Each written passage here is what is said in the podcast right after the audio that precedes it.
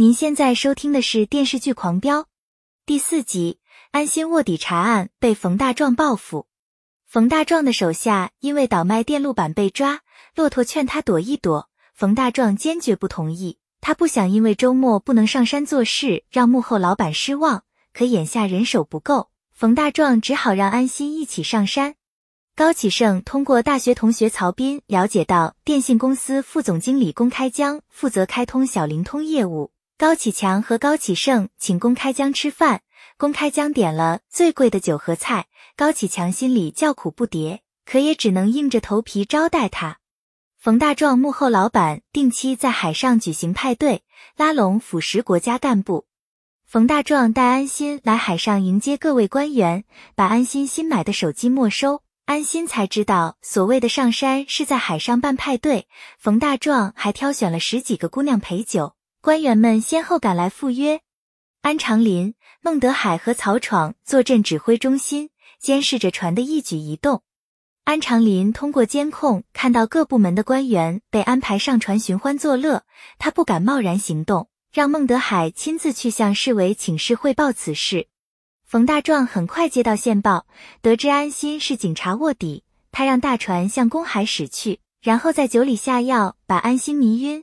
把他捆到一条小船上，冯大壮逼安心喝下加了药的酒，让骆驼在安心身上绑大石头，想把安心扔进大海。曹闯事先给安心准备了一件迷彩服，在袖口里缝了一个刀片。安心用刀片切断绳索，和冯大壮等人大打出手，最后药力发作晕了过去。安心醒来的时候，发现自己在医院，安长林和孟德海守在他身边。安心才知道此次行动失败。那些官员们都被快艇接走了，海警上船抓人的时候，只剩下船员和那些姑娘。安心很懊恼，孟德海埋怨安长林一通，如果不去市委请示，直接抓人，安心就不会受伤。安长林担心被人诟病。孟玉来看安心，让安心伤愈后请他吃饭。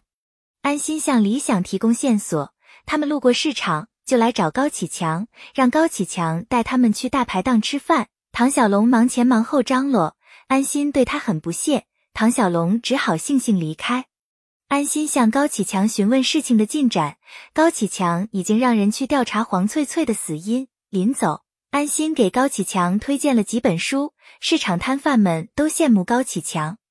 安心和李想去白金汉夜总会打听陪酒女黄翠翠的情况，他直接来到那间密室，经理打电话向老板请示以后，就打开那间密室。还找来姑娘陪酒，李想强行把他们赶走。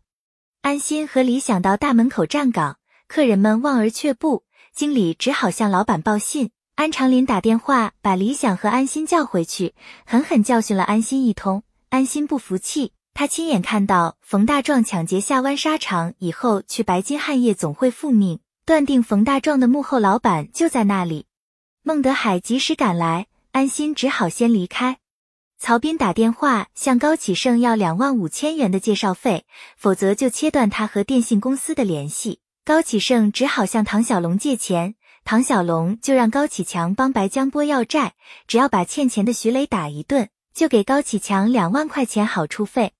高启强断然拒绝，他回家找高启盛算账，高启盛就把事情原委说了一遍。高启强赌气不开店，也不给曹斌介绍费。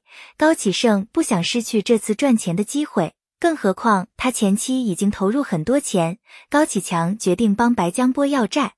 唐小龙打听到徐雷和朋友严谨在河里电鱼，就带高启强和唐小虎来到河边。高启强不想行凶，想先去找徐雷谈一谈再说。唐小龙兄弟俩只好在一旁等。本系列音频由喜马拉雅小法师奇米。整理制作，感谢您的收听。音频在多音字、英语以及专业术语方面可能会有不准确的情况，如您发现错误，欢迎指正。更多电视剧、电影详解音频，敬请订阅关注。